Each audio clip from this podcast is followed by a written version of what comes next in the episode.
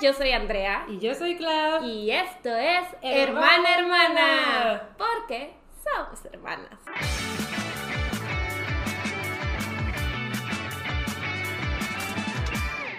Ujú. Y como pueden ver, el día de hoy tenemos una invitada muy especial.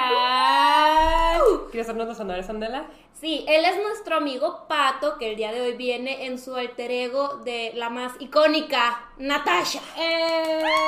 Welcome, welcome al pod. Gracias, gracias, gracias. Sí, la verdad me emocionaba muchísimo estar aquí desde que comencé a seguir el podcast. Este dije, ay, algún día tendré un espacio ahí. No, Sí, Muchas gracias. nos estaba contando que legit sí lo escuchas. Sí, es como que los viernes mientras estoy cosiendo, este, y es como que, ah, sí, ahí. Ay, Es- qué sí, me- sí lo disfruto mucho. Sí, es que pues acá pues sabe coser, hace muchos eh, trajes para, para drag queens, pero primero lo primero.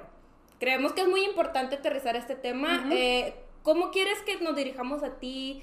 Eh, los pronombres que usas, ¿quieres que te hablemos como Natasha, como Pato? Eh, tú, tú dinos todo esto porque sí queremos sobre todo pues guardar este respeto hacia ti, entonces... Y que haya comodidad, ¿sabes? Ajá, explícanos. Divirtiéndonos, Sí. relajados. Este, muchas gracias por preguntar. Creo que es lo más importante cuando se acercan a una drag queen y a cualquier artista LGBT que su expresión de género sea ambigua. Y aunque no lo sea, nunca se asume el género de alguien. Este, yo, fuera de drag, soy pato. Para mí el drag es un disfraz que me puedo quitar. Cuando estoy en Natasha, prefiero que me digan ella, pero de cualquier forma me pueden decir él, ella o ella, aunque naturalmente me siento más cómodo como él.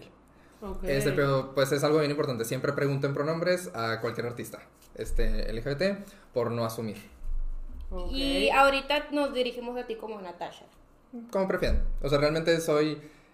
ahorita soy Natasha, pero sigo siendo pato. Como les mencionaba, mi forma personal de ver el drag. Cada artista drag tiene su vivencia, pues, diferente. Ujú. Este, pero en mi caso, pues, el drag es un disfraz que me quito y que me pongo. Así que en mi caso, pues, no me molesta que estando en Natasha me sigan diciendo pato. Ok, Va. ok, ok. También es una cosa de que nosotros conocemos a Pato Natasha desde hace Años. mucho tiempo. No, no podíamos creer cuántos años nos conocíamos. Ay, nos Sí, hemos visto es que crecer. las conozco hace, no sé, ¿qué dijiste? ¿10 años o algo así? Y fue que, no. No, No. No pasó. Pues, nos conocimos No ayer. ¿de qué hablas? No ha pasado el tiempo. Ajá. Y nos conocimos, pues, en convenciones de anime. En la del Supama- ¿Por el Supamami? ¿Los Ajá. Cuando nosotros hacíamos cosplay de Supame Team, pues ahí estaba Pato chiquitito. Chiquillo. Estaba chiquitito y ahí estaba. Me escapaba para ir a las convenciones. Ajá. Entonces, legit, pues aquí hay una relación desde hace muchos años. Bastante, Sí. bastante. Sí, sí, sí. Y. Y nosotras estamos acostumbradas a verte pues como pato. De hecho, es la primera vez que te vemos como Natasha. Y, Y- está increíble, estamos muy La emocionadas. primera vez que ven una drag en vivo, me decía Andrea. Sí, es que nosotros somos súper fans de RuPaul Drag Race, o sea, súper, súper fans. Y pues para mí esto es como un sueño hecho realidad. Sí, la verdad es que hace mucho teníamos la idea de invitar a, a Natasha uno de nuestros episodios y ya se nos dio. Porque también llevas muchos años ya haciendo drag, ¿no? En noviembre, bueno, está chistoso porque la primera vez que hice drag fue un 30 de noviembre, Ajá. pero se me hizo tarde por una tragedia que al rato les cuento. Uy, sí. Así que yo realmente llegué al bar, ya era primero de diciembre. Así que yo que el primero de diciembre es mi aniversario drag. Ok. Este acaba de cumplir cuatro años. ¡Wow! No los cuento tal cual por la pandemia. El primer año de pandemia yo hice Puedo Drag Digital, hice una serie de looks inspirados en Pokémon. Este... Sí los vi, sí los Sí, vi. Si sí, pueden vi ahí me apoyan dejando el link en, de mi Instagram. Sí, sí, sí, claro. Y eso, luego todo 2021, pues ya dije, quiero hacer otras cosas, como que me distancié un ratito del drag, este, por temas míos, quería como que enfocarme en otras cosas. 2022 como que lo retomé y este año dije, quiero hacer más cosas, quiero Sí. hacer más cosas. Ahí que pasaron cuatro años con sus pausas. ¿Y, y cómo tomaste esta decisión de que quiero hacer drag? Eh, O sea, ¿cómo te Ah. empezó a interesar todo este mundo que dijiste de que, wow, yo, yo, quiero, yo quiero estar aquí siempre, participar en esto? Es, ay, es que sí, es como que un cúmulo acumulado. no, Cuéntanos, tú date. yo tenía, ay, es que sí estaba chiquito, tenía como 17 años, Ajá. ahora tengo 18. No, no, no, este, yo empecé a coser, como a los 16 años, este, me hacía cosplays, me hacía cosas, y de repente se me ocurrían cosas así bien locas y las dibujaba, ¿no? Y decía, pues algún día voy a hacerlo, voy a tener de que un cliente que me los compre, voy a trabajar, o sea, como yo no conocía el drag, pero decía, en algún show de Las Vegas o en algo así, voy a hacer estas cosas. Pero también empezaste a coser por cosplay. Por cosplay, sí, Sí. sí, sí, sí. Y es que el cosplay y el drag están más conectados de lo que creen. De hecho, yo hago cosplay con estética drag. O sea, me voy a las convenciones, este, por ejemplo, el último que hice fue de Raven, de Teen Titans. Me hice el cosplay tal cual, pero pues traía el pelucón, traía el maquillaje, traía Ujú. todo, los tacones de 20 centímetros. Ahí que está padre, porque la gente me reconoce por el personaje, pero se emocionan porque, ah, es una draga, como los de. RuPaul, ¿no? Ay, qué emoción. Y el de Daphne, que creo que también lo han visto, Sí. sí. es mi favorito, de los que he hecho recientemente. Sí. Y en febrero hay una convención, el Zombie Fest, Ajá. voy a ir de Wednesday. Qué Spoiler exclusivo, hermana hermana. Exclusivo, Pero me estoy haciendo el vestido negro. de- ¿El del baile? el del- El del baile, pero obviamente increíble. va a ser con versión muy drag. Sí, sí. Wow. Sí, aparte digo, Jen Ortega. Draga gótica. Jen Jen Ortega mide unos 60 y un drag mido como 2 metros. Sí, ahorita que te saludé fue de. Hola. Sí, sí. Sí. La altura, la altura. Este, o sea, obviamente, y es lo que me gusta del drag, es proporcionar mucho. Así que pues yo hacía como que mis sketches, decía todo esto. Hasta que ya tenía yo como 18 años. Y mi primer acercamiento al drag en realidad no fue con RuPaul. Fue con una película que se llama Tu Wong Fu. Este, en español de España, no la han doblado a español latinoamericano. Se llama Reyes y Reinas. Es una película muy bonita. Es como de los principios de los 90, finales de los 80. Ok. Es Nueva York, el drag de certamen de belleza, que es como que el drag más popular que había en ese entonces. Y de hecho sale RuPaul. RuPaul tiene un cameo este, en esa película. Y dos drag queens muy queridas y muy famosas ganan ese certamen en Nueva York para ir a representar este, a Nueva York en. Pues en otro estado, no me acuerdo en qué estado. Y ya que iban saliendo del bar con su premio en efectivo para comprar los vuelos de los vuelos, ven a una draga llorando porque por fea no la dejaban entrar al concurso. Y se tocan el corazón y dice, ¿sabes qué? En vez de dos vuelos, compramos un carro y nos vamos manejando las tres. Ah, Ok. Y son todas las aventuras que les Las van pasando en el no. camino. Llegan, spoilers, se los voy a spoiler ni modo, pero llegan al certamen y la baby drag gana. La fea. Así que es, una, es un full circle moment bien bonito. O sea, cómo se van desarrollando, cómo van hallándose a sí mismas. Y pues todo este tema, ¿no? Ok, este, porque qué incluso bonito. llegan a un pueblo de que súper persinado, casi casi en blanco y negro el lugar. Ajá. Y ellas pues los llenan de color, les hacen show, Ay, les los qué hacen todo. Es una película muy bonita para la época. Que les digo que es de principios de los 90. Sí, Sí. es lo que de que pues sí tiene su tiempo. Había, y otra película muy famosa, esa es australiana, se llama Priscila la Reina del Desierto. No sé si la conozcan. No. Tiene un musical de Broadway también. Ok. Y también trata más o menos de lo mismo, pero es de cuenta, eran unas dragas que viven en Melbourne, Australia, y tienen que ir a Sydney a hacer un show. Y es una, tra- una premisa más o menos pa- parecida, solo que se llama Priscila la Reina del Desierto, porque el tráiler en el que viajan se llama Priscila. Ah. es muy absurda, es muy absurda. El drag noventero era muy absurdo. Este, todavía. Solo que Sí, son- yo me quedé de, pues. Es que justo platicaba con una, este, podemos llamarla hija en proceso. Que el drag de antes era o eras bonita o eras chistosa. Ujú. Ahorita puede ser bonita, puede ser conceptual, puede ser brincona, puede ser un Sí. vampiro, puede ser un alien, puede ser un demonio, o Sí, sea... mucha más Una, una reina de belleza. Sí, o sea, pero el drag ya no se trata únicamente de parecer mujer, como se Ok. creía, sino que es ok, o sea, agarrando elementos de la estética tradicionalmente femenina, cabello largo, pestañas, uñas, maquillaje, crea una fantasía. Mm. Es que creo que el drag va más allá de solo parecer mujer. Sí. Sí. O sea, es, es también toda una industria, es entretenimiento, es, es no sé, o sea, para mí el, el drag es más allá de, de, pues, ser como una mujer en- como con todo este maquillaje y todo esto. Muchos lo usan también como para expresarse, ¿no? Es expresión. Es expresión. Y vemos este, muchos artistas drag de todo el mundo que, o sea, por ejemplo, o sea, la cabeza rapada, maquillajes bien exagerados, dices, pues esto, o sea, literal se convierten a sí mismos en un lienzo para expresar lo que quieren. Este. Y pues volviendo, yo descubro esa película y dije, wow, o sea, esto existe. O sea, es gente que hace. Pues en ese entonces les decía transformistas. El término drag queen como que apenas iba popularizándose. Y luego en la facultad, un amigo me dice, oye, estoy viendo este reality que se llama RuPaul Velo. Ah. Este, en ese entonces estaba en emisión la temporada 7, que es de mis favoritas. Creo que también lo empezamos a ver por las 7. Es que nosotras, Violet. nosotros lo empezamos a ver así pausa comercial, porque estábamos en Nueva York, en un hotel, y vi a una, yo vi una drag queen ahí en tacones en nuestro hotel subiendo así corriendo. Y yo, ah, y así quedó. Y luego eh, salimos de, ¿De paseo? de, de paseo regresamos, y un- nuestra amiga Raiza, ella ya veía Drag Race, y nada, dice, es Adore. Sí. Dijo, ahí de- está Ador. Y André y yo de. ¿Quién es? Y Raiza de que, Sadar, la pido una foto. Todos corrieron a pedir una foto y yo de que quién es Adar? Sí. de que ¡ay, está Katia! Y Pues nosotros, estaban, era como un miedo de. Sí, y nosotros de-. Y Raiza sí fue y tomó foto. Y Y nosotros nosotros, así como- estábamos de, pues no sé.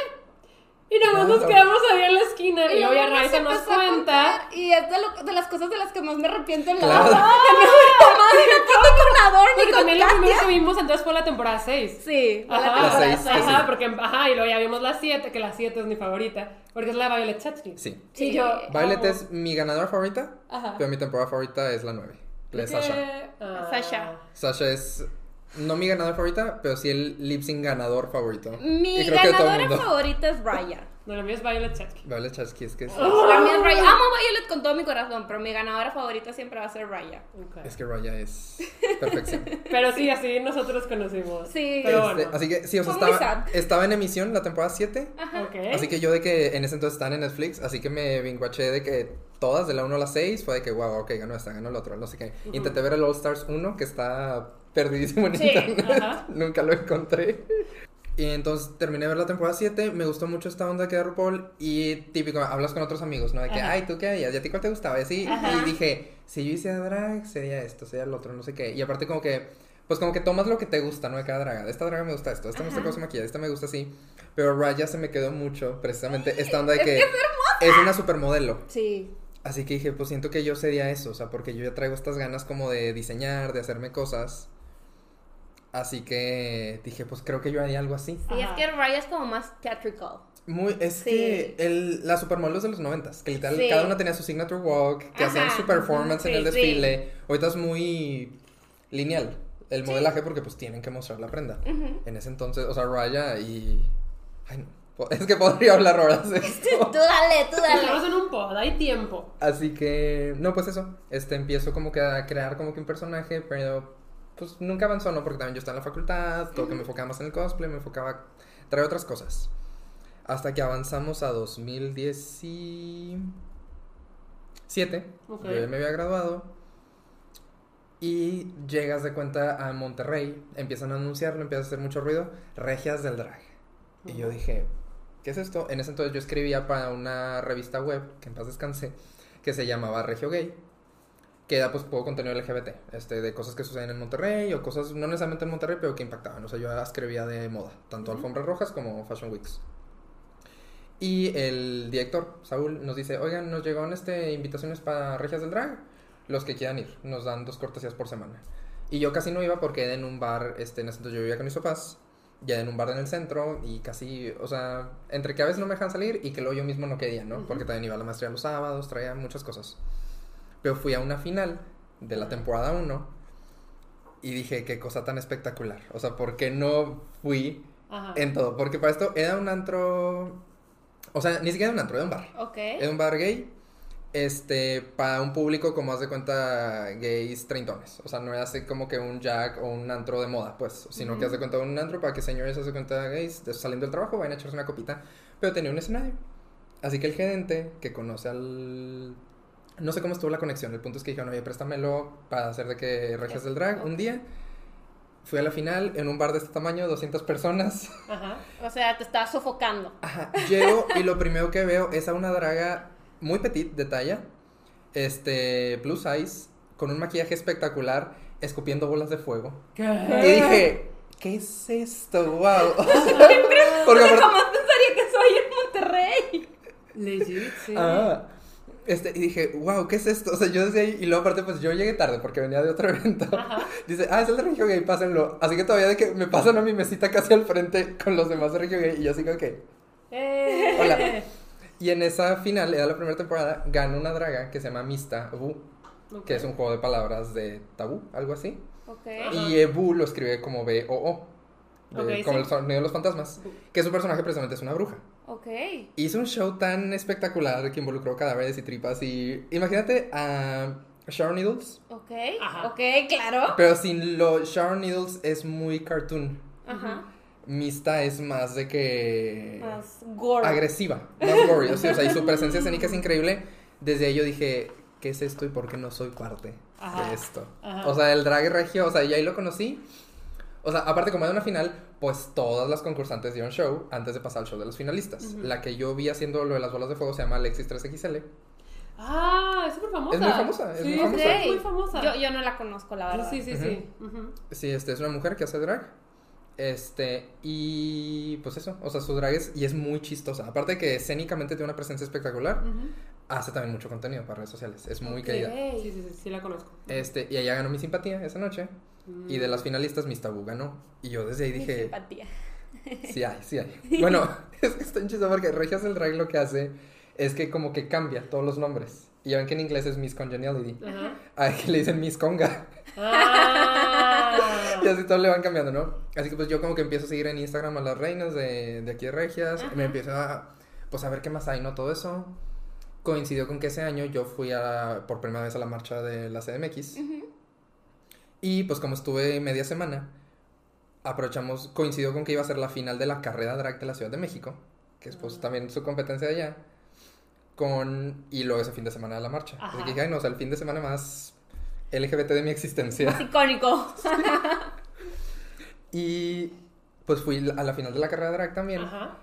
Y conocí a una draga que se llama Eva Blunt. Ok. Que también, o sea, una de las presencias más increíbles en el escenario. Eva, o sea, en un escenario grande porque ahí sí era en teatro. Y llenó todo el escenario ella con sus bailarines, pero con todo y que había muchas cosas sucediendo, no la dejabas de ver a ella. Porque aparte Ah, mide como, mide como 1,90, o sea. O ya- sea, sin, sin tacones. Sí, no, aparte súmale de que 20 centímetros de, de pelo De y peluca, 20 sí. centímetros de tacón. ¿Qué? ¿Qué? ¡Wow! Ajá. Y está muy padre. Así que también como que me enamoró del drag de Eva, de su presencia, todo eso. No ganó. Ganó una que se llama Cobra, que también estuvo igual de espectacular su Ok, show. Y desde ahí dije, ok, o sea, no solo Monterrey, o sea, todo el drag mexicano tiene mucho que ofrecer. Sí. Y pues ya Ay, fue... un día invítanos a algo así. de hecho, sí tengo algo pronto. Eh, Sí, dices, nos dices. Comerciales al final del capítulo. Exacto, exacto. sí, yo quiero No. ver. Y después, este, pues ya regresan y en julio-agosto anuncian Regias del Drag, segunda temporada. Ok. Ok. Y dije, ok, suena bien, este, fui a las audiciones, conocí a muchas dragas, luego empieza la segunda temporada y yo iba, sin falta de que haber, de que todos los capítulos, todo eso. La segunda temporada lo ganó una draga muy talentosa que se llama María Bonita. Que su personaje, pues dice, se hace cuenta las tres Marías de Talía. Ok. María la del barrio, Maymar y María Mercedes. Excelente concepto. Sí, no, es increíble. y su drag es pues súper mexicano, ¿no? O sea, siempre Ajá. trae que, o sea, trenzas, faldas así, pero de repente se va mucho por María Félix, por lo clásico. Y de repente se da de que por cosas así, o sea, se hace looks de puas muñequitas, se hace, o sea, es...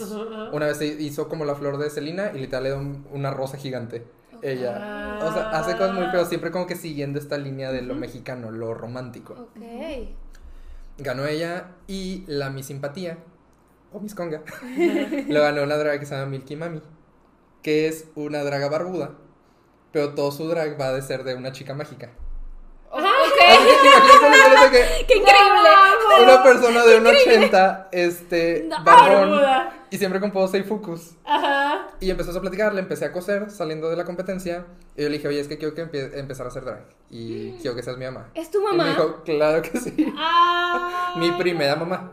Porque tengo dos. Ok, luego nos explicas esto de mamá e hijas, porque también acabas de mencionar algo como, como que tienes una hija en proceso, entonces eso también Sí. quiero saber, pero Sí, sí, sí, continúa. Sí, sí, ahorita, ahorita estoy cargando. Ah, ok, ok. Ya da pataditas. no, pero. Así que como que Milky me empieza como que a enseñar más así de que por aquí esto, por acá el otro, y así. Ok. Solo que también luego, pues ya brincamos a 2018.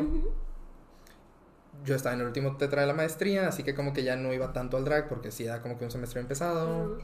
Este, digo un tetra bien pesado. O sea, toda la primera mitad del 2018 Ujú. fue muy este, pesada académicamente, ¿no? Entre mi Claro. trabajo y la maestría y como que cambios que yo quería hacer en mi vida. Ujú. Y luego la segunda mitad de 2018 fue que yo me salí de casa de mis papás.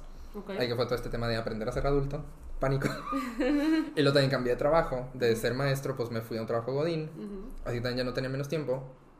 Pero pues empiezo a hablar otra vez de que con mi mamá, de que, oye, pues hacemos esto y es lo otro. Yo me empecé a maquillar en mi casa y de repente le mandaba fotos y me decía, no, pues aquí es la aquí, aquí es la acá. Ujú. Solo que no coincidíamos para hacer lo que, como debe ser, que es de que, ok, ven, te ayudo, te enseño, vamos a hacerle así, vamos a hacerle así. O sea, yo no tenía tiempo, así que como podía, empezaba. Hasta que empieza otra competencia. Para esto había Regias del Drag. Había otra competencia, este, que es más tipo certamen, Ujú. y luego anuncian otra temporada, otra competencia que se llamaba Cosplay Drag Race. Oh.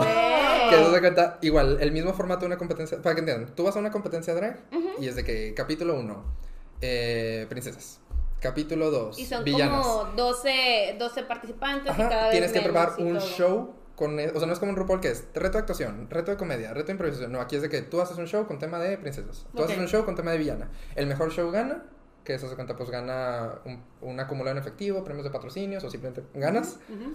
y los peores dos shows se van a lip sync, Ok. y pues el mejor este, lip sync se salva, el peor pues le eliminan. Ok. Hasta que pues avanza la temporada, hasta que ya queda un top 3 o un top Ok. 4 según la competencia, ¿no? Va. Y pues se abre esta que iba a ser cosplay drag race, pero en vez de temas random dice tema 1 Disney.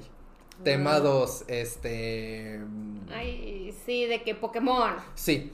Y precisamente dice, bueno, la host de cosplay drag race, Mariana Grande, que son bien creativas, son bien creativas con sus nombres. Ella era como que la ama y señora de cosplay. Yo me anoté de patrocinador esa temporada. Decía, ok, pues la que gane le regalo un cosplay. Ajá. Y le dije, oye, ¿cuáles son los temas? Dice, no, pues este, este, este, ta, ta, ta. Y la semifinal es cosplay. Es Pokémon. Y yo, oh, dice, es que. Yo le dije, es que me gusta, como estoy empezando a hacer drag, pues me gustaría presentarme aquí en Cosplay Drag Race, que es lo que hago. Ujú. Y me dice, ah, pues va, o sea, si quieres presentarte en el de Pokémon. Y yo, pues dije, ok, va a ser mi primera vez. Y yo practicaba en mi casa, así de- ¿Fue Ah. cuando hiciste como.? Bueno, ok, luego lo digo, pero sí, no quiero arruinar nada. No spoilemos, no Sí. spoilemos. Empecé, ya sé cuál dices, pero creo que no. ¿No? Ok. O- sí. Este, yo empiezo, ¿no? Era noviembre de 2018, Ajá. empiezo yo y practicaba y dos de mis mejores amigos, este, Chava, Salvador y Zafiro, le decimos Zafiro porque como es una persona no binaria, pues los Zafiros no tienen género, Mm. solo es Zafiro. Este, así que estábamos ahí y llegan a mí de ese día y me dicen que te ayudamos, yo maquillándome, maquillándome, me maquillaba bien horrible ese día. Todo es de práctica. Sí, y le digo práctica. a las baby drags, este, hay que empezar fea para ver tu progreso. Nadie Yo, empieza yo siendo creo que bonita. cualquiera, o sea, la Cualquier primera cosa. vez también que yo me maquillé, mira, yo me sentía que soñada y. Yo también. Las sombras mi alegría. Sí. Sí, casi, casi, o sea, Y luego ves tus que- fotos del pasado y dices, ¿por qué me dejó mi mamá salir así de la casa? Sí, o sea, sí, y, sí, y sí te decían cosas, ¿verdad? Pero igual no te importaba. que Es que no me increíble. comprendes, mamá. Era increíble. Esto Con- no es una fase, así soy yo. Sí, era yo. tipo ojos así de que panda, o sea, Ajá. delineado negro intenso, sí. Sí. Y, todo chueco también, pasa. ¿verdad? Sí, sí. Esa era también de que de Paris Hilton 2000 con sombra plateada, pero bien. Y de que labios de que súper nude, de que con Ajá, y con concealer. gloss. Ajá, y gloss. Ajá. Pero yo me maquillé horrible. Ah, yo había preparado un show de Meowth, de Ok, Pokémon. Ok. Ok. Me hice mi vestido blanco, mis orejitas, el amuleto en la frente. Había preparado un show con un vestido blanco, iba a ser la gata bajo la lluvia. Hasta iba en paraguas. Y el Esa es mi canción, esa es mi canción. y el paraguas iba lleno de pokebolas. Así No. que en algún momento iba a ser y me aullé por ti y que cayera. Las pokebolas. Yo de toda la producción. Ajá. Ok, wow. Mi vestido blanco, me compré unos zapatillos, este, unos tacones negros en un mercadito. Y les pegué peluche blanco, ¿no? Para que se vean así, o sea, yo muy hechicero en ese momento. Pues ya, mis amigos a mi depa y de ahí nos íbamos a ir, este, al bar. Este, y me dicen, ¿qué te ayudamos? No sé qué, yo, va, termine de pegar esto, ayúdame con esto. Yo, pues como no sabía nada de maquillaje, pues obviamente tardándome, ay, la regué, corrígele todo Ajá. esto. Este, ahorita en promedio me tardo una hora y media en maquillarme. Ok. Cuando quiero quedar súper bien o voy a hacer algo súper específico, sí me gusta tomarme dos horas y media, tres horas, para decir, ok, esto es súper limpio, esto aquí. Este ahorita pues dije, tantito blush y me vine. Este, Tantito nomás. Muy natural, muy natural. Natural. blush, yes. lipstick y amor. Y Así estamos, ¿no? O sea, yo tenía que estar en el bar. Ah, porque en los antros, cuando es evento drag, siempre te dicen 9 pm, empiezan 10 y media.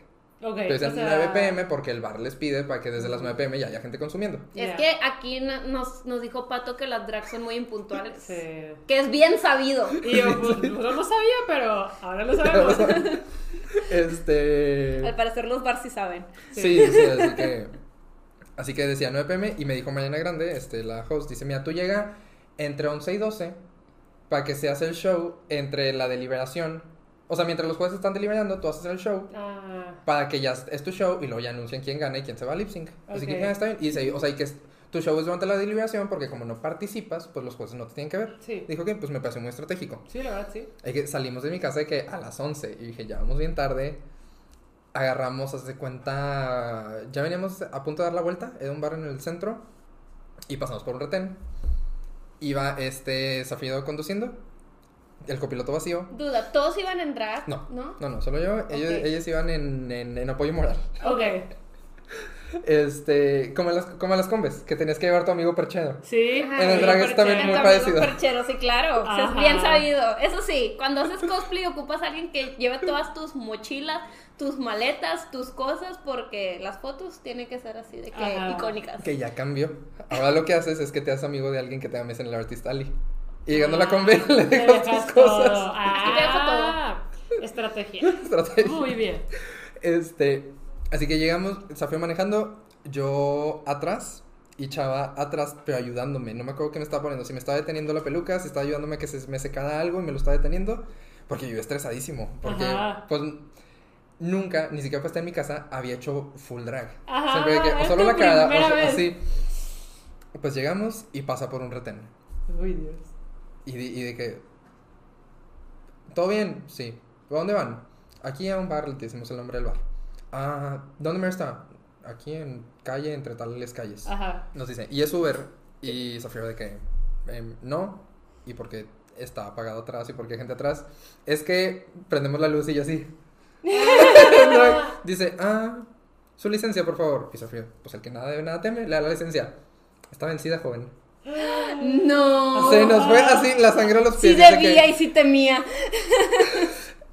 Bajen del coche, por favor. No. Nos bajan, dice, pues orilla, nos bajan, empiezan así, pero con una agresividad, empiezan a revisar a Chávez. Ay, no, qué Y yo así como que, y obviamente pues yo nervioso, en tacones del 18, así todo desde que, Ajá. pues empieza a temblar así, o sea, y me dice de que el poli de que, ¿por qué, ¿y por qué tiembla? Y yo, Estoy Porque- nervioso. porque- o sea, nomás sonreí y me reí, ¿no? De que así como que, "Eh, cre- que creen que soy una bimbo.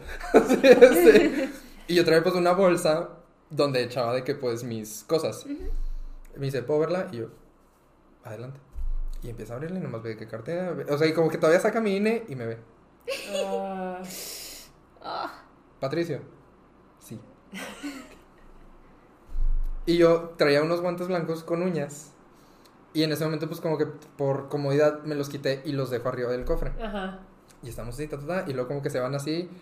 Y estábamos nomás de que Chava, Sofía y yo, nomás viéndonos, o sea, y nomás nos veíamos, pero no decíamos nada. Estábamos así Sí, bien ok. nerviosos, así de que, ¿qué hacemos? ¿Qué hacemos?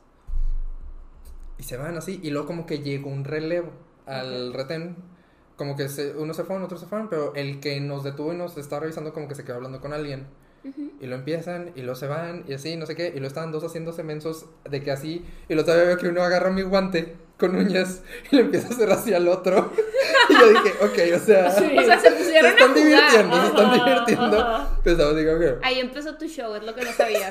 Pero sí es cierto, llegas tarde. Sí, Tardísimo, ¿no? y, o sea, yo lo que sí es que en cuanto nos detuvo y vi que se iba a poner raro, como que el instinto felino, porque había miedo, le mandé ubicación en tiempo real a un amigo que ya estaba en el bar. Ajá. Este, para decir de que nos detuvo la policía, al rato te explico. Si me tardo o ves que esto se mueve, haz lo que consideres necesario. Ajá. Así que si estamos así. ah, Y pues ya no. Y después de un rato ya llega alguien que como que el superior así dice, oigan, pues este, los vamos a, a dejar ir, pero porfa, si te vuelvo a ver, que nunca en la vida vuelvas a tener tu licencia vencida. Ajá. Y no así, sí. Ya nunca jamás va a pasar. Y ya se cuenta nomás de que llegamos, allá a la vuelta había un estacionamiento de esos de 24 horas, nos metemos y ya le caminamos. Ajá. Y yo, este, y llegamos, y mi amigo al que le mandé ubicación real con otros ocho amigos de que, ¿qué pasó? ¿Qué pasó? ¿Está todo bien? Y yo, sí, dice, ah, muy bien. Y entro, y en el lobby del bar, llama a Ariana Grande así de que, Pato, ¿estás bien? Sí, dice, nos dijeron, y yo, oh, su- o sea, dice, no, no, Sí, todo cool. O sea, todo el mundo se enteró. Dice, ¿traes USB? Y yo, sí, dice, ok, este, porque el archivo de tu mix que mandaste, no lo puedo abrir Manso. Manso es el DJ, besos a Manso. Ok. Este, Manso no lo puedo abrir, pero lo traes un USB, y yo dije, ah, claro que sí, este... Draga precavida vale por dos. Justamente. Y yo, este, llego, ya dice, justo estábamos haciendo, o sea, se, se retrasó todo, así que vamos a, o sea, estamos bien de tiempo. Para esto ya como las 12, 12 Ok, pasaditas. Ok. Y llego y así, no sé qué, dice, sube por esas escaleras a la cabina del DJ. Está muy padre ese bar porque era el escenario, Ujú. La cabina del DJ como por acá, y había unas escaleras que desde la cabina del DJ bajabas al escenario, y como que ya podías subir por otro lado. Así que pues yo subo por atrás a la cabina del DJ y desde ahí iba a bajar. Y ¿cómo estuvo? Así subo, todo esto, le doy la USB manso, descarga el mix, todo esto así, y dije, ok. Y empieza, yo en ese entonces no tenía nombre de drag todavía. Oh. Así que sí me presentan de que ya, este, nuestro patrocinador en su primera vez en drag, Pato Lagarda. Mm. Y yo ya estaba como que a, met- a mitad de la escalera para comenzar el show. Y en eso nomás como que corta la música y venía llegando la policía al bar. Híjole. Y de que, es que nos dieron el pitazo de que aquí había un antro y nunca lo hemos revisado. Y yo, ¿quién les habrá dado el pitazo? No puede ser.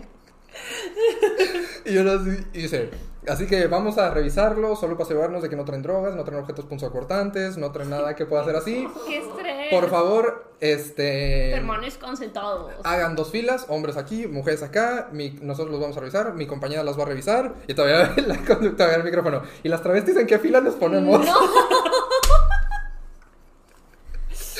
O sea, la atención. Y yo iba para abajo y Manzonas me agarra. ¿Para qué vas? Y yo, ay, sí es cierto. Ahí me quedo en la cámara. Y ya, nos- y todavía dice, el policía como que agarra el micrófono y dice, ok, por favor, vamos a hacer este, que todo suceda bien, si todos copian, nos vamos a ir más rápido. Y justo se oye que se rompe una botella. Y todo el bar, ¡ah! Fue caótico, yo no digo que... Yo me quería meter debajo del escenario. Claro. Ay, no, ¿y luego qué pasó? Pues ya se van. Y mañana así de que, bueno, como que nadie se enteró de que yo les había pasado sin No saberlo. nada aquí. Dice, no pasó nada, yo así, suelta la manso el show de Pato Lagarda. Y así en, el- ya, ya en las escaleras así. ¡Ay! Psst, pato, pato. Y yo, y manso. Y yo, tu mix no funciona. Y yo, ¿qué? Sí, es un archivo que no es compatible, ta, ta, ta, ta, ta. Y yo, no funciona, no. Y desde el celular, ¿qué entrada tiene? Esta. No, no funciona. Y yo, Ripazo. y así, o sea, y todavía nomás me, me voy a media escalera. Y Mariana dice, ¿qué pasó? No sé qué. Y yo de que, ah, no va al show, bye. Y yo en las escaleras de que mis amigos por allá, el manso por allá, mi dignidad tirada por allá. Tu primer show fue un fail. Todo. O sea, pero por todos de lados. principio a fin. Y yo así como que, Yo, yo creo que sí, algo, una fuerza del universo te estaba tratando de decir que no iba a pasar. ¿verdad? Sí, ajá. Así, y pues ya me va a quedar obviamente mis amigos de que, ay, no pasa nada, ven, tómate unas cervezas con nosotros, todo así, o sea, muy... O sea, estuvo padre por, porque dije, mañana esto va a ser una muy buena experiencia que contar. Y una aquí en un podcast contando. Ajá. Contando qué pasó. Así que, o sea, y me da mucha risa recordarlo, pero sí, fue, fueron muchas emociones en un solo rato. Ala, y esa vez no te pudiste presentar entonces. No, ¿Y no cuánto me tiempo pasó hasta que sí te pudiste presentar alguna vez? Eso fue en 30 de noviembre, slash 1 de diciembre. Hasta enero fue que ya hice show por primera vez. Ahora sí, en un evento que en el póster estaba mi nombre, en el line-up, todo eso. Ah. Ok. Para eso, luego a fin, a mediados de diciembre, hubo un evento que se llamó La Reina de la Navidrag. Participó una amiga muy querida que se llama Leide, que ella es una mujer trans que hace drag. Mm. Ok. Este, y participó en ese evento en una competencia, pero de una sola noche. Ajá. O sea, llegaban las participantes, y esa una- misma noche se decidía. y esa noche ganaba. coronaban a una. Ok. Este, y ella se cuenta participó, todo muy bien. y yo iba en drag, pero pues no iba a participar ni nada. Pero dije, ahora se cuenta la que estaba conduciendo, dice, bueno, este por, no me acuerdo cuál era el premio, si unas cortesías y algo. Decía, quedemos dos dragas bien valientes que se avienten a hacer un lip sync aquí. Ah. Y me subieron a mí y a otra draga, hicimos All I Want for Christmas, que otra Ah. canción. No hay lip sync que termine bien con esa canción. No puede ser. Y estuvo muy padre, no gané, pero estuvo muy divertido porque sí, yo, bueno, qué o sea, padre. ya vi que puedo hacerlo. O sea, aunque haya sido... ¿Te por- subiste al escenario? o sea, sí? porque fue un evento chiquito, con poco público, porque aparte fue un día que hacía demasiado frío. Mm. Y yo en strapless, ¿no? Así como que... No. Oye, o sea, ¿y tú sabías que, que, que ibas a performear esa noche o solamente te fuiste en drag así Sí, como- fui por... por- Algo que se usa mucho, o que les dicen a las dragas que van empezando, es que cuando quieres comenzar y quieres que la gente te note, tienes que salir a figurar. Ok. Es la expresión que usamos cuando es de que, pues, ok, va a haber, una, va a haber regias del drag, tú ve en drag. Y va a haber un O sea, evento temático, no tú ve. concurses, tú vas. Porque así pues vas, saludas a la gente, te tomas fotos con ellos, te presentas, sé fans que van a ver la competencia, pero te ven y dices, ay, qué bonita, déjame tomarte una foto, te etiqueto, ¿cuál es tu Instagram? Ok. Así la gente te va conociendo. Mm. Y luego ya es de que la tercera vez este que vas, por ejemplo, supongamos competencias como Regias del Drag, que duran más o menos dos meses, pues el productor te ve y te dice, oye, veo que siempre vienes, pues haz un show la siguiente semana en el intermedio. Así es como vas haciendo como carrera. Sí. Va. Y luego pues ya este me gustó esa experiencia de la reina de la Navidrag. Ujú. Y el productor de ese evento me dice, oye, este, pues vamos a tener un evento en enero. No me acuerdo cómo se iba a llamar. Dice, pero pues por si quieres, es aquí mismo en este bar, es pagado, este, tú anótate. Y ya me anoté, así que fue en enero, no recuerdo la fecha. Fue como los 20, pero enero del 2019, ya que hice pues mi primer show, o sea, ya editado por mí, el mix, todo eso, que yo dije, este fue mi primer show. Y realmente todo 2019 fue un año muy este fructífero. O sea, sí me la pasé en un evento por aquí, un show por acá. ¿Y, y has así. estado en competencias, competencias? Sí. En Cosplay Drag Race, la tercera temporada. Ah, ay, qué emoción. Estuvo muy padre porque Sí, pues yo empecé a hacer drag literalmente para cosplay, Ajá. para Cosplay Drag Race. Anunciaron el casting de la tercera temporada y le dije a Mariana Grande, yo voy a estar. Y me dijo, claro que sí. Oh. Claro que tuve que hacer mi audición. Para mi audición queda libre hice a Lidia de Beetlejuice. Ah, encanta. ya. e Sí, sí, hice, sí. empecé con el poncho rojo de telaraña de la versión animada y me lo quitaba y salía el vestido de novia. Ajá. Fue un show muy bueno, solo que plot twist. Dice, oye, pues no nos han prestado un antro, pero nos prestaron la Plaza de la Tecnología. Y yo, ¿qué? No puede ser. Sí, el Wow. cuarto piso que es la Friki Plaza. Y yo, ¿qué? Pues peor es nada. Sí, sí, claro. Pues bueno. Pues fue mi audición, una tademita. O sea, parecía evento de combe. O sea, de drag no tenía nada. Mis papás ahí en la Plaza de la Tecnología, todos que... Ay, qué ¿Qué estoy haciendo Ay, aquí? hermosos tus papás. Y estuvo padre porque fue, hace contar, la primera audición fue en la Plaza de la Tecnología. Ajá. Fuimos tres contendientes. Y dijo Mariana, de esta, no- de esta tarde vamos a sacar a una. Los demás les decimos después de la segunda audición. Ok. Este, y yo fui el primer seleccionado. Ah. Ahí estuvo padre porque dije, ok, o sea, ya como que esa validación que necesitaba. Ajá. Y ya en agosto tomamos la sesión de fotos. Ah, cuando van a hacer una competencia drag, siempre hacen una sesión de fotos para anunciar al cast. Este, dijeron, aquí el tema es dioses griegos. Queremos ver su personaje drag a través de un dios griego. ¿Y quién, quién fuiste? Edos. Oh. Que es la versión, es el equivalente a Cupido. Pero Cupido es romano, Edos es griego. Va. Y me hice hace cuenta un vestido tipo. No sé cómo llamarle. Tipo esos naked dress de puro chiffón. ujú, Haz de sí. cuenta que no cubrir lo que tiene que cubrir. Y unas alas gigantes. Yo en mi edad sí increíble. Victoria's Secret. Ajá. Y realmente las fotos sí salen muy espectaculares. Me maquillaba muy diferente en ese entonces. Me hacía las cejas muy rectas y la nariz muy afilada. Ujú. Creo que sí me acuerdo. Así que sí me Me dijeron de que ya que ven las fotos dices que pareces halcón. Por las alas y la cara que te hiciste. Ah, Ok. Así que dije, "Mm, me gusta, lo compro. Y ya fue la competencia. Hice varios personajes. Por ejemplo, en el primer reto, que fue libre, yo hice a Celia de Monsters Inc. mm, me hice un entaízo morado, Increíble. traía el, ta- el- como un casco de víboras e hice pobre secretaria de Daniela Romo. y es de mis shows qué favoritos. Es de mis shows ¿Dónde favoritos. se te ocurre tantas cosas? ¿En Sí. qué momento? El show, como tiene audios de Monsters Inc., donde ella se está peleando con Mike por Ajá. teléfono, así que yo hago la mímica que estoy hablando por teléfono, y cuelgo y empieza la de pobre secretaria. Y otra lo agarro y no sé qué, ¿dónde estás? Y así, o sea, Ay, no. es, es el show Sí, sí. que cuando me invitan de que a una fiesta privada, un cumpleaños, algo, es el show que hago. Ok. Porque siento que es muy universal. Sí, todos han visto mundo- Inc. todo y todos conocen a Daniela Romo. Ajá. Y luego ya, este, el, luego el siguiente reto fue Star Wars, que hice Ahsoka. El tercero fue Dragon Ball, que yo dije, ¿a quién hago de Dragon Ball? Pues hice al dragón. Ah. Me hice un traje, el traje tradicional chino, que Ajá. es Sí. como así cerrado, con abertura, y tú- con una cola larga. Y, y "Vamos a hacerlo". absolutamente todos los trajes de esa competencia tú te los hiciste. Todos me los yo. Les- el cuarto capítulo fue, oh, y el cuarto capítulo fue caótico, porque ¿De fue King of Fighters. Ok. Para esa etapa de la competencia solo quedamos seis. Y nos dice, va a ser en pareja. El reto es coreografía de pelea. Oh. Así que fue de que, o sea, métanle coreografía, métanle pelea, si quieren meter extras, si quieren meter extras vestidos de negro que las carguen, que las muevan así. Ujú. Y mi pareja, ni ella ni yo bailábamos. Así que, ¿qué hacemos? ¿Qué hacemos? Hay que metimos de que 10 segundos de pelea. Ujú. Y nosotros, este, fue ahora se cuenta peleas de que metimos diálogos de ¿dónde están las rubias? De que, ah, sí, pues tu mamá. Ajá. Ok. no especifico en qué tipo de pelea. Ajá, sí, Así claro. y perdimos. No. Y lo chistoso es que en ese capítulo era doble eliminación.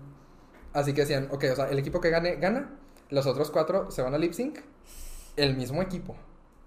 Ah. Y estuvo bien, fue muy... Esos momentos que editan en blanco y negro en Drag Race. Ajá. Sí. Es de mi pareja y yo estábamos así que, güey, ¿qué hacemos? Nos vamos a ir a eliminación, esto, lo Ajá. otro, así. Aparte nos tocó una canción de Fangoria, no sé si la conozcan. No. Criticar por criticar. Alaska es la de ¿a quién le importa? La Ajá. española. Sí.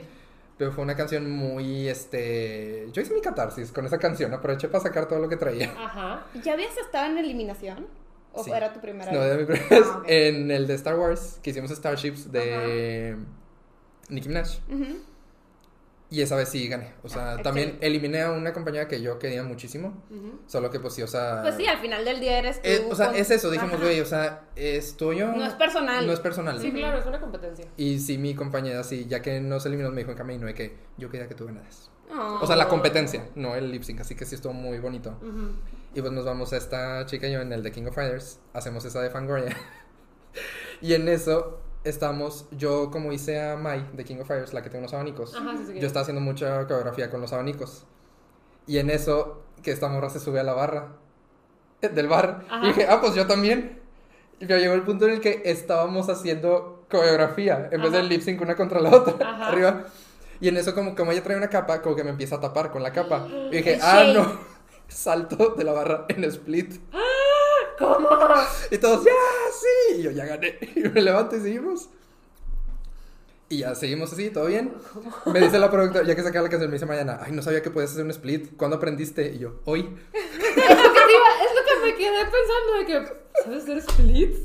La adrenalina. Al parecer sí. La Al adrenalina. parecer sí. La adrenalina. ¡Qué fuerte! Pero saltar en split, o sea, ¿no, No. sentiste que, tipo, Algo tus se te piernas se rompieron o algo así? No, por los rellenos. Ah. No, pero por algo no sentí, o sea, era, uno, ya estaba, el error de hacer un split es que tu cuerpo no esté caliente, con cualquier ejercicio. Ah, sí, tú sabes claro. esto. Pero ya habías calentado. como ya estamos en calor por el de este, Ujú. por el de este, por la- primero por el show, luego el, y luego por el lip sync, eso ya fue ya casi al final, pues decía ya, y sí sentí el tirón, pero no me lastimé, porque yo soy naturalmente flexible, en realidad. Ok. Ok. Así que pues eso. Y luego el siguiente equipo también se van a lip sync. Y mañana dice, bueno, después de una decisión unánime del Jos- José y yo, como nos dieron un lip sync super icónico, Natasha y Aiko se quedan. Y nos hablaron las dos y fue ¡ah! El double ajá. Fue muy emo- emotivo, ¿no? Y luego en el siguiente capítulo fue de Final Fantasy, ¿Y a quién fuiste? de Lightning, Ok. pero la versión del vestido azul morado. Ajá. Solo que ese reto fue muy bueno. Y ahí descubrí cuál es mi especialidad en el drag en realidad. Porque dijo, el reto es glamour, o sea, se tienen que ver muy caras, pero además es revelación. Tienen que empezar Ah, con un personaje Y terminar. y hacer un que- reveal así, solo que se tienen que empezar con un personaje masculino y terminar con un personaje femenino. Ok. Fasculate. Y yo sabía que qué voy a hacer, qué voy a hacer, así que empecé como Hope. Ajá. y hice el reveal de Lightning. Y dije, el detalle es que dije, ¿Cómo le haces con las pelucas? No tanto el vestido, las pelucas. es lace front, así que te la pega súper bien, Ajá. todo arriba, y Ajá. encima una peluca de cosplay, hard front, aguada. Ok. Se me cayó antes de que de lo debido, pero en teoría sí funciona. Ok, muy bien. Ok. El detalle fue el vestidazo. Traía un vestido con crinolina largo hasta el piso Ajá. y encima un traje de pantalón y saco. Lo que hice, el secreto, es que como yo traía pues una silueta muy femenina, o sea, cintura chiquita y cadenas, Ujú. Todo el vestido lo arrugué y me lo, me- y me lo puse aquí para hacer una Mm. silueta masculina.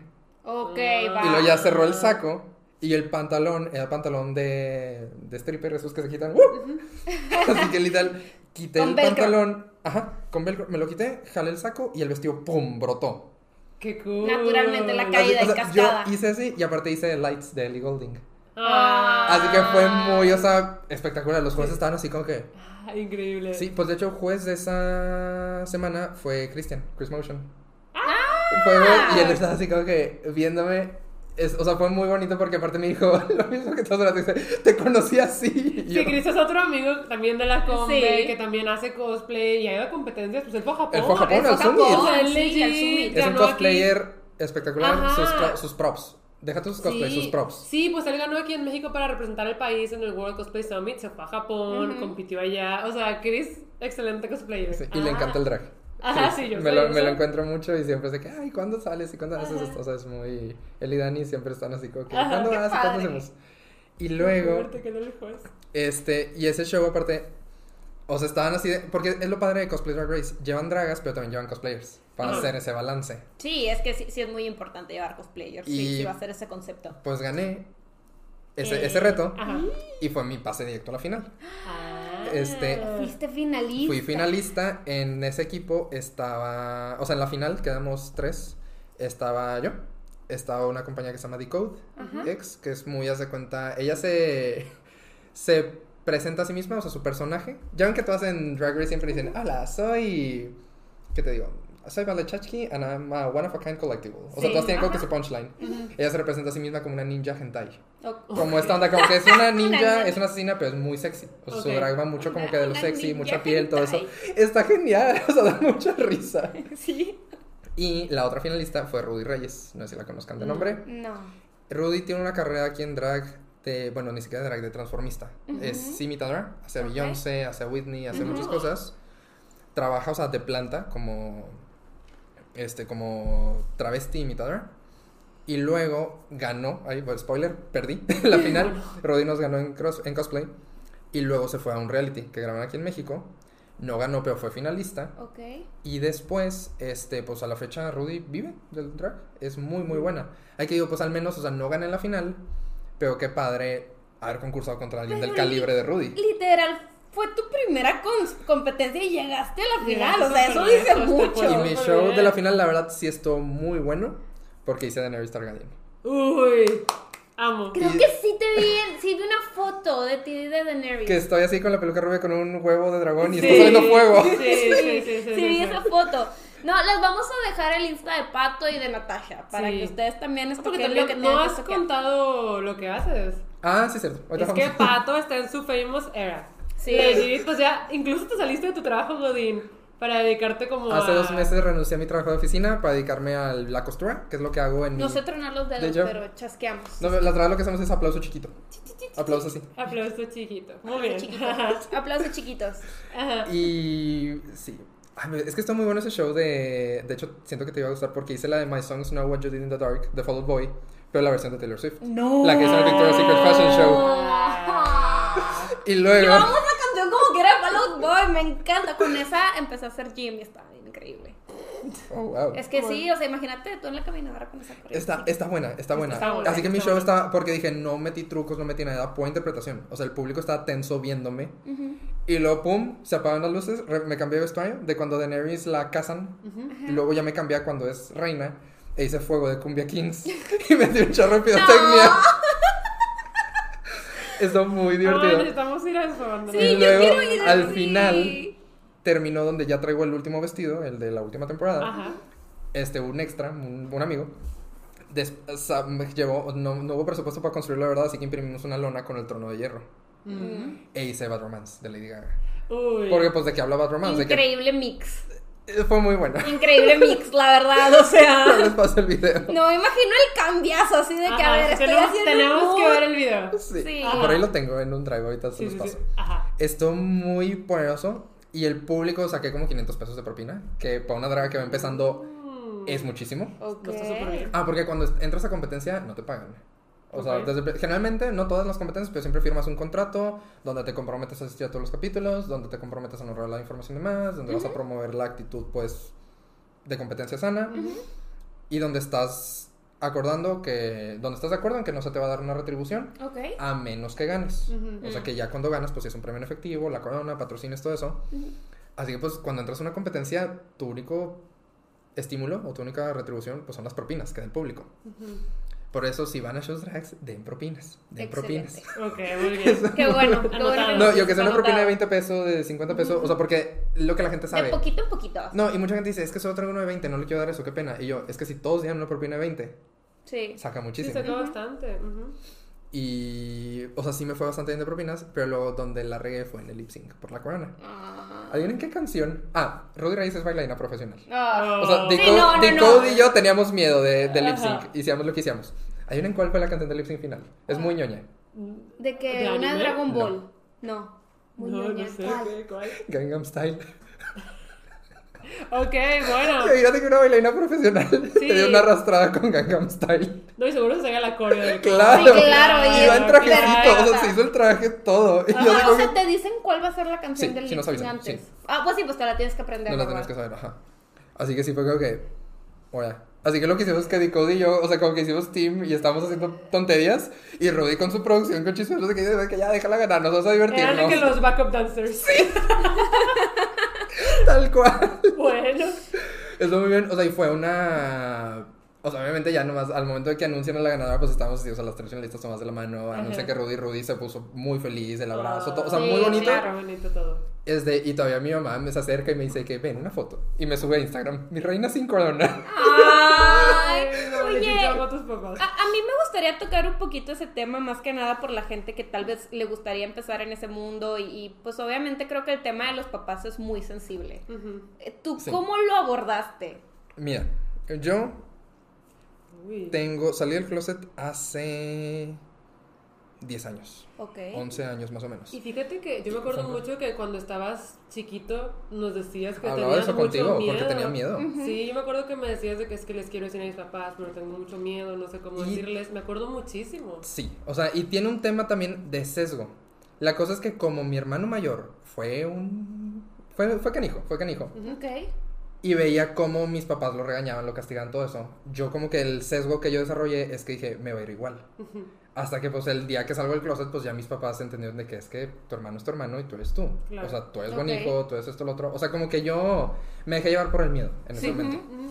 Solo que sí fue un proceso. Sí, claro. Sí, fue un o sea, yo, yo- yo entiendo eso, por eso creo que es algo muy importante de abordar. Pues más que nada para la gente que o tal vez no ha salido del closet o que también quiere hacer drag y todo esto. Y yo sé que el tema de los papás es Y difícil. entre otros sesgo también que tenían mis papás. Mis papás tienen, están en sus 60, early Ok. 60 Ujú. O sea, tenían 50 cuando yo salí del closet. Ellos les tocó crecer en los 70 Ujú. Están en sus 20 cuando fueron los 80 Y en los 80 históricamente, fue la crisis del VIH. Sí. Y a mi mamá le tocó perder a una persona muy querida de SIDA en fase terminal. Así que, pues en la forma en que los educaron, ellos, de esa- o sea, como que relacionan de que drag, homosexualidad, travestismo, prostitución, Pero, o sea, todo muerte. ese tabú. Sí. o sí que, o sea, sí. fue de que mis papás de que, no. O sea, salgo yo del closet sin tocar el drag, Ujú. pero salgo del closet y es de que tenemos que procesarlo. Ujú. Y fue una lucha como de unos tres años. Ujú. Yo fui a terapia, mis papás fueron a terapia, fue mucho proceso, mucho Oye, proceso. pero qué apertura de tus papás ir a terapia. Sí, También es- la verdad sí. Porque no todos están dispuestos. sí, no. Sí. Sí, aparte me mandó una terapia para que un especialista me ayudara. No me ayudaron con el doctor y fue de que, cuelo. No. Porque ellos están conscientes y el psiquiatra estaba consciente de que tenemos, o sea, no hay nada que cuidar. Sí. Vamos a conocerte, a darte herramientas, a todo eso. Dentro de todo, y pues años después hablamos de eso, y mi mamá me dice de que, pues es que es el amor, es mi hijo. Claro. O sea, no te voy a cambiar, Claro. prefiero amarte así como eres. Ujú. Y creo que, o sea, y sí me considero súper afortunado en ese Sí, aspecto. sí. Porque digo, pues muchos papás no. O son así de que, pues sí, pero no en mi casa. O sí, pero no me traigas a tu pareja. O sí, pero no me traigas a tus amigos. Y así que realmente sí. Pero pues fue un proceso de 10 años. Claro. Menos, ¿no? Pero sí. Por ejemplo, un novio que yo tuve de Ciudad de México. pues, él venía, yo iba, él venía, yo iba. Pues mis papás no tenían problema con que se quedara. Pero pues fue un proceso, obviamente, llegar Sí. a eso. Y también el drag, la forma en que se acercaron al drag.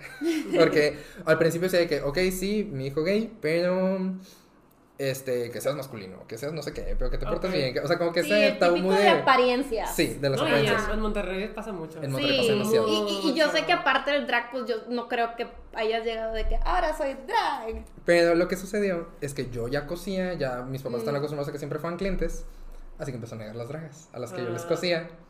Y mi mamá de que, ay, ese va- vato, ese hombre, no sé qué. Y yo, ah, le, voy- le estoy haciendo este vestido. Y, ¿y eso? Y ya les empiezo a enseñar de que no, es que está esto, que se llama Ajá. Regis del Drag, no sé qué. Y les empiezo a enseñar videos de RuPaul. Y les empiezo a Ujú. enseñar. Y poco a poquito, y dice mi mamá de que, ah, ¿pero por qué? Y yo, no, pues porque es, es, es artístico. Ujú. De sí, pero pues ¿por qué se visten de mujer? Y yo, no, pues es que es, o sea, Sí. es como cepillín que se disfraza de payaso. Ajá. Es como, o sea, como que se los empecé a vender así, es un personaje. Estás creando un personaje. Claro. Como yo con el cosplay, así Y, ya te conocían en cosplay también. Sí, Sí. ya me habían visto así, o sea, y para ese entonces yo también ya me maquillaba cuando iba en cosplay, así que pues también el maquillaje ya era algo Sí. normal para ellos. O sea, pero se los fuiste como normalizando poco Sí, a poco. Dosificando, dosificando. Incluso tenía una, tengo un amigo, Pati Piñata, no si la conozco, también es de las dragas más espectaculares de aquí de Monterrey. Ok. Ok. Iba, le hacía vestuarios, pero por ejemplo, algo no le quedaba, me decía, ah, voy, vengo, yo le dije, es un ajuste de 20 minutos, espérame aquí. Ujú. Me subía de que a trabajar, regresaba y él y mi mamá en la sala platica y platica y él enseñándoles. Así que, bueno, ayuda también que mi mamá es muy platicadora, es muy, Ok. este, con las visitas le gusta ser muy acogedora. Ajá. Es- así que poco a poquito, poco a poquito. Este, y luego también empecé a ir yo a los shows drags, ya de que, ay, ¿a dónde vas? Y yo, no, pues aquí esto, el otro. Y dice, ah, pues bueno, o sea. Ajá, sí. Fue dosificándose hasta que ya pasa toda la tragedia policíaca. le digo, mamá, es que ayer pasó todo esto. Y les dije, les voy a decir yo porque si no se van a enterar de otra forma. Pasó esto. Y mi mamá. Y mi papá. Y nomás se ven. Y decían, pues eso que ya es vivir solo, ¿verdad? Oye, creo que también nos ayudó mucho que ya no vivieras con ellos. Eh, La verdad sí. Sí. Porque dije, ok, si no les gusta, pues ya no hay como que un de que. Yo te mantengo. Ajá. Sí ayudó muchísimo. Sí. O sea, tal vez otra historia hubiera sido ya con la apertura, apertura que me dijeron de que, pues vamos, así Sí, quieres hacerlo. pues date. Y yo, por ejemplo, con amistades de mi generación, lo veo mucho. este, tanto que viven también independientes como que todavía viven con su familia. Que dicen, no, pues mis papás son así de que tengo que esconder todo. O me dicen, Ok. ok, pero pues no estoy de acuerdo. Ujú. Este, pero también, pues como tengo muchos clientes este, de todas las edades, chavitos que están en sus 20, me dicen de que, ah, es que pues, mis papás saben, mis papás me ayudan. O no sé qué, es de que, ay, déjame, te deposito el resto del... Déjale, digo a mi mamá que te deposite el resto del vestuario, es que yo no tengo nada. Ah, Hay que estar muy padre que las nuevas generaciones ya tengan como que este apoyo, Este que lo vean como una expresión más. Es que a mí me encanta que si nos digas que tus papás van, te apoyan en las competencias, y competencias. todo eso se me hace como muy, muy bonito, la Sí. verdad. Sí, ay, es que...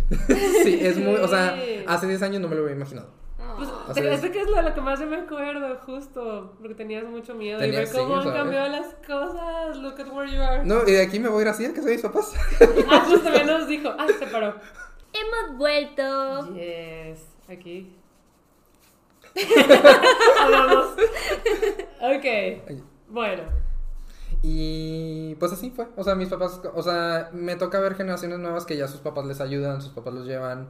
Este, o incluso papás que, o sea, ok, no lo entiendo, o no voy a ir a verte al antro, pero pues No, dale, o sea, te tu decisión. Así que digo, pues hay de todo, ¿no? Solo que sí, recientemente, cada vez más, se ve este como que movimiento de papás que van a apoyar a las hijas que hacen drag. Es muy bonito. O sea, sí ver que el mundo está cambiando, también a raíz de que el drag ya, ya no es algo bien este underground. O sea, que creo que, que ya todo el mundo, por lo menos, sí tiene noción de lo que es RuPaul Drag Race y que ya como que la- las drags cada vez son más comunes, o sea, ya, ya todo el mundo no lo ve como algo de, "¡Ah! ¿por qué está haciendo eso? Ni La nada. categoría travesti Ajá. ya aparece en el SAT. Ya, Como, o sea, como un régimen más. eso es Ok. O sea, increíble. te puedes dar de alta como Ah, Eso es increíble. Ok, wow. Y eso sí es Que hasta el gobierno les reciente. quiera cobrar impuestos. Sí, las dragas ya no lloran, las dragas facturan. excelente, excelente. Wow. ¿Y si crees que, o sea, RuPaul tuvo que ver en todo esto de que se hiciera tan global? Completamente. Sí, ¿verdad? Completamente. Este, hay mucha gente que critica el programa, hay mucha gente que no le gusta. Este, señalan también actitudes muy cancelables de Ru- RuPaul como persona. Hay que recordar que el señor tiene 60 años. Pero Este- cómo se ve súper joven. O Es sea, que se Sí. pone mucha cinta aquí. O sea, No, yo pero- sé que se retira. Pero no manches. No, sí. Su make-up es impecable. súper joven. Este, y se cuida mucho, o sea, porque sabe que vive de su imagen. Claramente, pues ya no puede dar shows, ya no puede hacer, o sea, participar como llegó a hacer en su juventud. Pero la verdad es que sí es un genio marquetero. Sí, él O y su sea, equipo. sí. De hecho, las últimas temporadas de RuPaul ya no, él ya no toma las decisiones creativas. Ya Ok. solo está como productor asociado. O sea, la imagen y el- Sí. la conducción. Sí. O sea, él hace mucho que él ya no corona a las reinas. Según mis fuentes, puedo estar equivocado. Ok. Pero según esto, él ya está como productor asociado. O sea, ya las decisiones las toma de que un equipo de marketing, redes, todo eso. Y creo que lo que hizo de empezar a vender franquicias al mundo, o sea, Drag Race UK, Drag Race España, Drag Race Francia, este, Canadá, Ya ver, ya ver México. ya ver Drag Race México. Eh. Ahí me van a ver en dos años. Muy bien. O- sí, sí, no sé, no sabemos. Sí, vas a estar ahí ya decretado y manifestado. Ajá. Este, Canada's Drag Race creo que es mi franquicia favorita por la diversidad. Al ser Canadá un país mega diverso, pues ves una diversidad de reinas increíble. De hecho, acaba de ser la tercera temporada. Y en tres temporadas es la primera vez que gana una canadiense. Las, demás, las primeras dos son hijas de inmigrantes. Ok. Así que es, o sea, es algo muy Sí. bonito o sea, de- que tiene Canadá. Este, así que claro que el evento de que el tema de que Drag Race ya no solo como la existencia de ese programa, sino publicidad, eventos en Las Vegas, la RuPaul Drag Con, o sea, que la gente vea a RuPaul, que se hagan momentos memeables como ese la ganja en la temporada 6. Ajá. Todo el mundo compartía ese gif de Let's Get Sickening. Ajá. Sí, sí, sí. O- Y aunque no sabes dónde es, te daba mucha risa Sí, verlo. O el de ah, Upland. Sí, sí, sí, ándale, que es más reciente. Así que, o sea, creo que eso lo va normalizando y lo va haciendo parte de la cultura pop, de Sí. la cultura popular, ¿no? Justo. Este, a mí me ha tocado, o sea, mucha gente me dice, oye, ¿no haces imitaciones? Y yo, pues no es como que lo que hago, si me la piden puedes hacerlo, porque dice, "Ah, es que mi mamá quiere un imitador de Jenny en su cumpleaños, quiere un imitador de Selena en su Ujú. cumpleaños. Ok. Yo dije, "Ah, pues nunca lo he hecho, o sea, hay gente que se dedica a eso de lleno, pero también hay gente que ya no lleva un imitador, ya lleva una Ujú. drag queen que le gusta, a que le haga un show así de que propio la drag queen. Está súper cool. Está muy, muy padre. Qué Ajá. chido. Así que, pues yo va cambiando. Tengo una amiga que siempre en sus cumpleaños siempre lleva así dragas de que de aquí a Monterrey, pero dice, ay, quiero que venga esta, esta, esta, la otra. Ay, qué cool. La verdad, qué padre. Eh, sí me gustaría como que meterme un poquito más en la comunidad de aquí de México, porque creo que solo me he quedado en, en, en RuPaul Drag Race y aquí en México ha crecido bastante. Demasiado. Me parece muchísimo talento. O sea, Muchísimo. Dragas de otros países vienen a trabajar aquí. Dragas latinoamericanas vienen a trabajar aquí. Wow. Oye, pero así, antes de terminar esto, explícanos lo de mamá, hijas y todo este show, porque siempre veo que también en RuPaul de que mi mamá Ah, sí, es una- drag, mi hija drag y, y todo esto y que tú también tengas mamá, hijas o otra mamá. Yo estoy así como que, como Ajá. que otra mamá. Bueno, este tema nace del tema de como personas LGBT se nos dice mucho que podemos elegir a nuestra familia, nuestra familia elegida, nuestra familia creada, ¿no? Cuando muchas personas, afortunadamente cada vez pasa menos, pero sí existe mucho rechazo por parte de la familia, así que es muy común que pues tú te acercas y creas tu propia familia, ¿no? Y esto existe mucho también en la cultura del ballroom, no sé si la conozcan, No. ¿vieron Legendary en HBO? No. ¿O vieron Pose de FX? Ok, esa la saco. No la vi, pero la saco. sí. Bueno, el ballroom, como no soy parte de la cultura ballroom, no me corresponde como que hablar y explicarla porque hay muchas cosas que no ignoro. Pero es también una otra subcultura LGBT que nació en Nueva York en los 70s, 80s, sobre todo entre la gente trans y la gente racializada. Gente que aún y que era LGBT no era bienvenida en los espacios LGBTs blancos y Mm. hegemónicos. Sí. Hay que, sobre todo las mujeres trans racializadas y latinas, empezaron a hacer sus propios espacios. Ujú. Y pues hay como mujeres trans que experimentan 10 veces más rechazo que un hombre gay, Ujú. pues empezaron a hacer de que su propia, sus familias, de que Sí. pues me echaron de mi casa, pero otra mujer trans mayor que yo me adoptó, me acogió, así que es como mi mamá. Ok. Ok. Las personas, las, las drag queens también agarraron eso, pero más que por el tema de, permanen- de pertenencia, que sí es bien importante, también por el tema de que yo te voy a enseñar, yo te voy a ayudar, Ok, yo como todo esto. Como tu guía. Ujú. Un sensei. Como un sensei, básicamente, sí, sí, sí, como un senpai, algo Ajá, así. ajá. sí. Así que está muy padre porque digo, pues mi primera mamá drag fue esta Milky Mami, y que pues la veía y decía, así quiero ser, ¿no? o sea, como que muy kawaii, todo lo... En... Ya ves que existen en... En RuPaul dicen de que están las pageant queens, las funny, las comedy queens. En México tenemos nuestras categorías. Ok. O sea, están las bonitas, que son pues de certamen de concurso. Están las brinconas, que son las que hacen mucho show, mucha pirueta. Ok. Están las chuscas, que hacen pues comedia, humor. Y la categoría en la que yo entro son las monas chinas. las que nuestra inspiración pues es lo anime, lo caricaturesco. Hola. Sí. Sí. Este, que digo, mi referencia es el cosplay, pero mi drag no consiste en cosplay. No. O sea, me hago muchas cosas fuera de. Y pues yo veía a Milky Mami y decía, es una mona china barbuda, súper kawaii, o sea, así me quiero ver, ¿no? Este, omitamos la barba, pero en sí su estética me encanta. Ajá. Pero Milky, por razones personales, dejó de hacer drag. Ahorita ya ni siquiera está en México, está estudiando un posgrado. Este, así que como que me... Se perdió esta permanencia, sigue habiendo mucho cariño, pero como que se perdió este contacto. Y como a finales del 19 me adopta mi mamá actual, que es Chelsea Green, Ok. que ella es mucho de comedia. Y me da mucha risa porque su personaje, ella lo escribe y dice, soy una tía. Ajá. O sea, la tía que a todo el La mundo... tía chismosa. La tía, sí, o sea, la tía de las plantas. y siempre ayuda a todo el mundo y está en el chisme y así. Y, es, y ella es completamente comedy. Ella es completamente Ok. chusca, ¿no? Hace mucha comedia, hace imitaciones, hace todo eso, ¿no? Y somos una casa muy grande. Somos como siete hermanas y ella, pues, nuestra mamá. Y yo tengo una hija nacida, este, completamente, y dos en proceso. Que este tema de la familia elegida está bonito porque mi hija actual, Cherry, ella, cuando yo era maestro de fotografía, él fue mi alumno. Oh. Y salió del closet conmigo. Y me dice, Ay, es que no. sé qué, porque es foráneo. Viene, vive en una, su familia es de una familia, de una ciudad chica muy tradicional, así que dices que no sé qué hacer y no sé qué. O sea, y tengo miedo que si les digo, me hagan regresarme para, pues, porque ¿qué creen que Monterrey fue una mala influencia? Todo eso. Yo le dije, pues, ¿sabes qué? Primero termina, gradúate, o sea, haz todo lo que tienes que hacer para así, pero pues yo te apoyo, yo así. Así que desde cuando teníamos esta relación de maestro-alumno, Pero luego pues yo dejo de dar clases, él se gradúa, este, y empieza a ir a verme a mis Ah. shows. Yo dice, es que quiero empezar a hacer drag y todo esto, lo otro. Yo le dije, ah, pues va, platícame, o sea, ¿qué quieres hacer? Dice, no, pues tengo estas influencias, tengo esta, ta, ta, ta, ta, ta". Hay muchas mamás drags que adoptan por el hecho de, sí, sí, te quiero ayudar, esto, lo otro. Ujú. Yo para que una hija sea mi hija, sí tiene que ser muy compatibles nuestros estilos. Ok. O sea, sí tiene que haber Has como que este... rechazado hijas. No he rechazado hijas, Yo he rechazado hijas. no, sí les digo, te ayudo en todo lo que quieras, pero ahorita no estoy buscando más hijas. Ok. Así lo digo amablemente, porque a mí me consideran. De hecho, ya ves que todo el mundo tiene que su punchline de, de soy tal y soy así. Mi nombre es la draga de los plumones. Ah, Ok. Porque cuando van de que a, por ejemplo, pedirme vestuarios a mi depa, siempre es de que, ah, va y te hago esto y te hago lo otro, no sé qué. Oye, ¿tienes medias de red? No. Ven, vendo. ¿Y tienes el polvo translúcido? Sí, yo vendo este. ¿Y tengo pestañas? Y llévate. Ah. Ay, también te hago unos guantecitos. Dicen, es la draga de los plumones. Claro, sí. La que tiene todo, la Mary Poppins. Ajá. Este, así que pues me gusta mucho ayudar a las dragas que van empezando. O sea, lo que yo sí les digo, busco una un family resemblance, que es en RuPaul, muy específico para tener hijas. Y aparte les digo, pues yo no quiero ser esa mamá drag que se llena de hijas, nomás por decir que tiene muchas hijas. Ajá. Prefiero tener poquitas y, eh, o sea, y estar bien presente. O sea, Ok, sí ser una madre. Sí, sí, sí.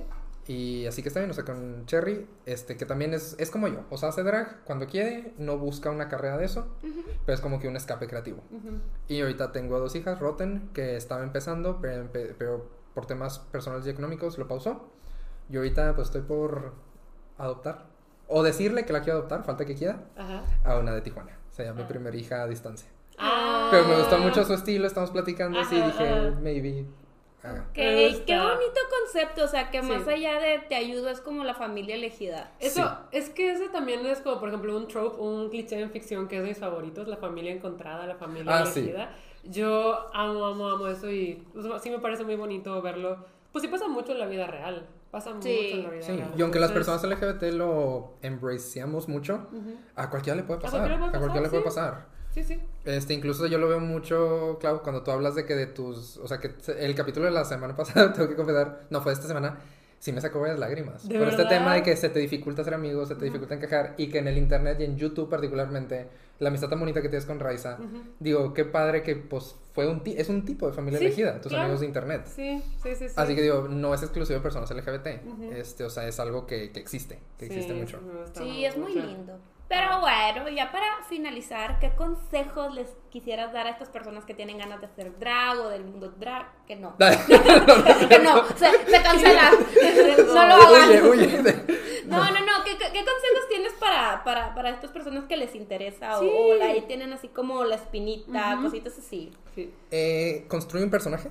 Eso es bien importante para saber quién eres. Ok. Porque uno puede hacer muchas cosas, pero siempre es bien importante que cuando estás buscando, o sea, qué quieres hacer, regreses a tu centro. Por ejemplo, cuando me preguntan, ok, ¿quién es Natasha? Natasha es una niña jugando a ser adulta.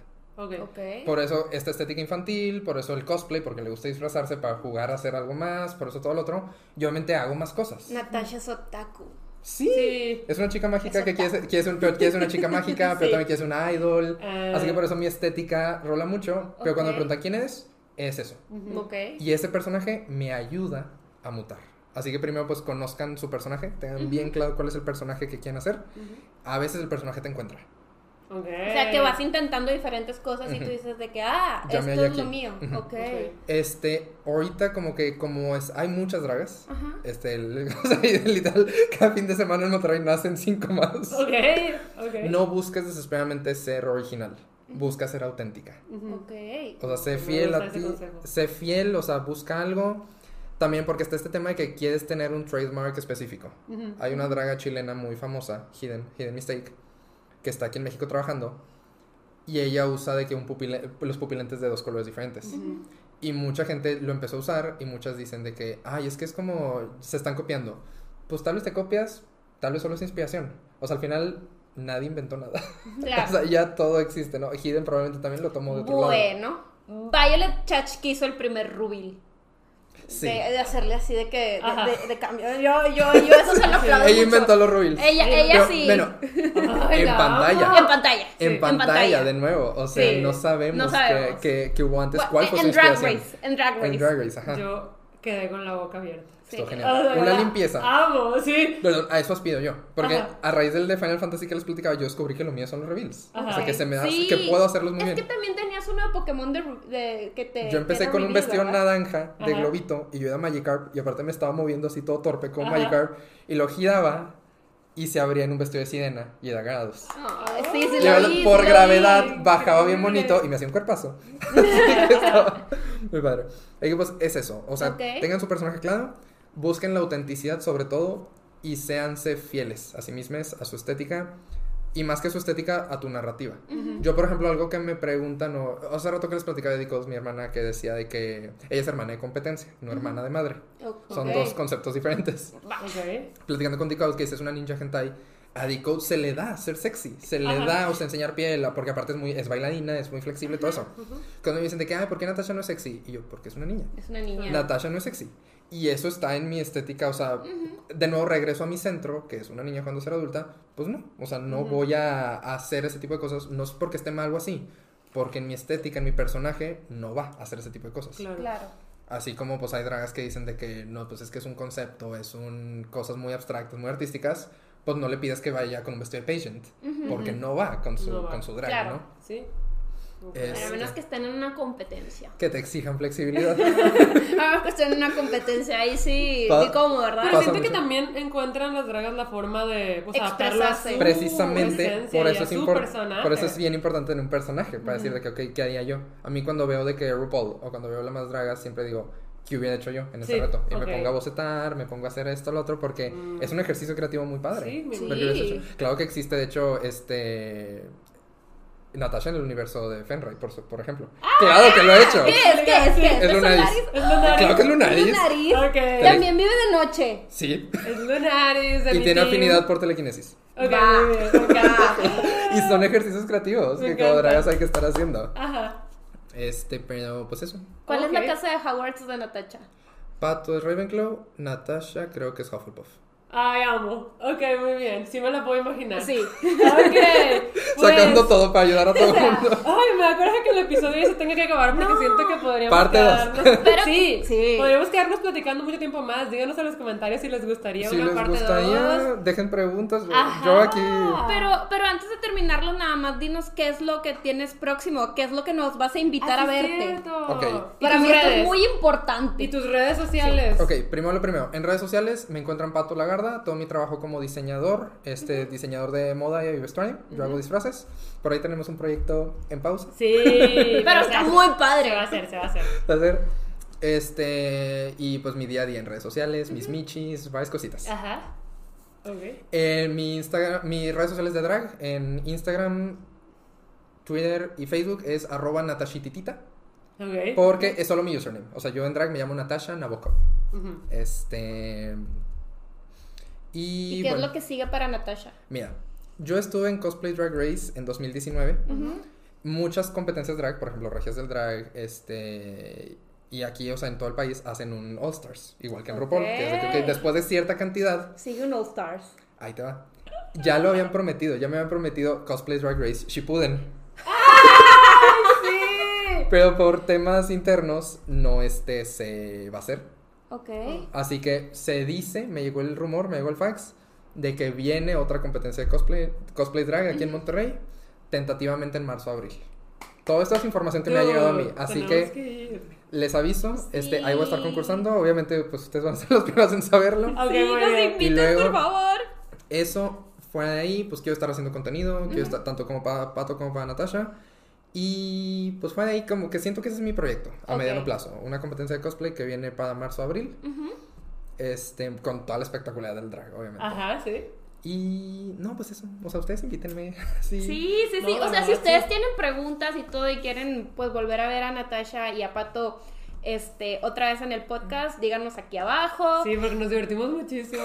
La verdad, tiene anécdotas muy padres y yo creo que de esas tiene más. Faltaron. Sí, faltaron. Entonces, si lo quieren, si quieren que, que vuelva a venir, nosotras encantadas. Obviamente sus redes sociales las vamos a estar dejando aquí abajo. En la cajita Y de la nosotros descripción en tenemos YouTube. Un video de Daenerys que ver. Así que. Ah, sí, cierto. Así que. ya nos vamos. Sí, nos vamos despidiendo, no sin antes recordarles que subimos video, bueno, subimos episodio todos los viernes a las 9 de la mañana. Cuando yo estoy dormida, Andrés está despierta. ¿Y tú? Depende de la semana. Ok. Y depen- Sí, ayer sí me desperté tarde. Un viernes. Un viernes. Ajá, un estás, estás dormido despierto. Un, viernes a las 9 de la mañana. No, es que depende de cómo estuvo la semana. Ah, ok. Porque el Ah, viernes- es que ya no tiene horario Godi. Es cierto. Bueno, entonces tal vez dormido o despierto. Muy bien. Pues bueno. Bye. Bye.